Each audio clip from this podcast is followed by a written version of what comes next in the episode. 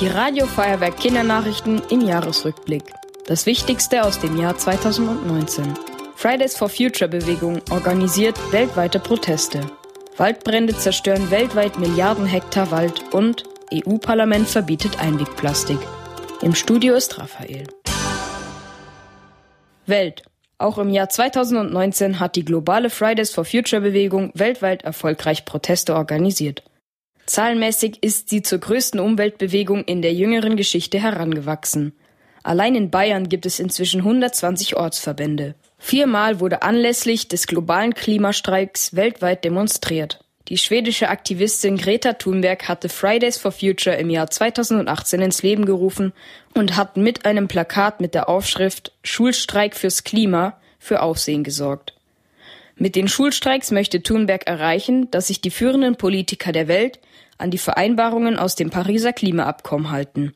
Die 16-Jährige wurde im Dezember für ihr Engagement mit dem alternativen Friedensnobelpreis ausgezeichnet. Welt Waldbrände auf allen Kontinenten haben das Jahr 2019 geprägt. Allein in Brasilien haben Experten 72.943 Brände registriert.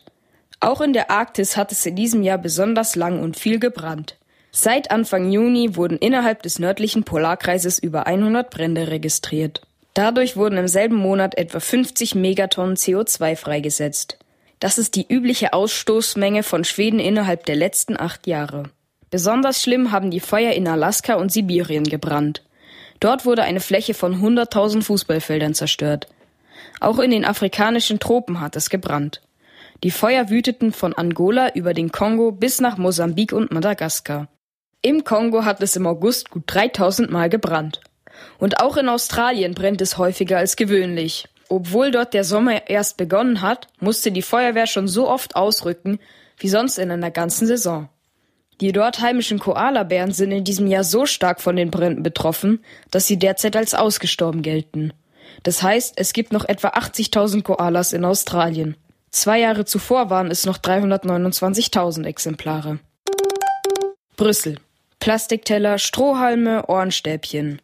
Das Europäische Parlament hat im März ein europaweites Einwegplastikverbot beschlossen.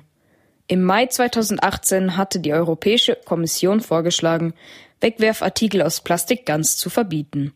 Auch Behälter und Becher aus aufgeschäumtem Polystyrol sollen verboten werden. Polystyrol ist bislang die am häufigsten verwendete Verpackung in der EU. Bis 2030 könnten so Umweltschäden im Wert von 22 Milliarden Euro vermieden werden, hieß es. Neu ist auch, dass die Hersteller von Plastikprodukten künftig an den Kosten für die Beseitigung beteiligt werden sollen. Das ist ein Mittel, um den Plastikmüll in den Ozeanen zu verringern. Mehr als 80 Prozent des Mülls in den Meeren bestehen aus Plastik. Das Verbot soll im Jahr 2021 in Kraft treten.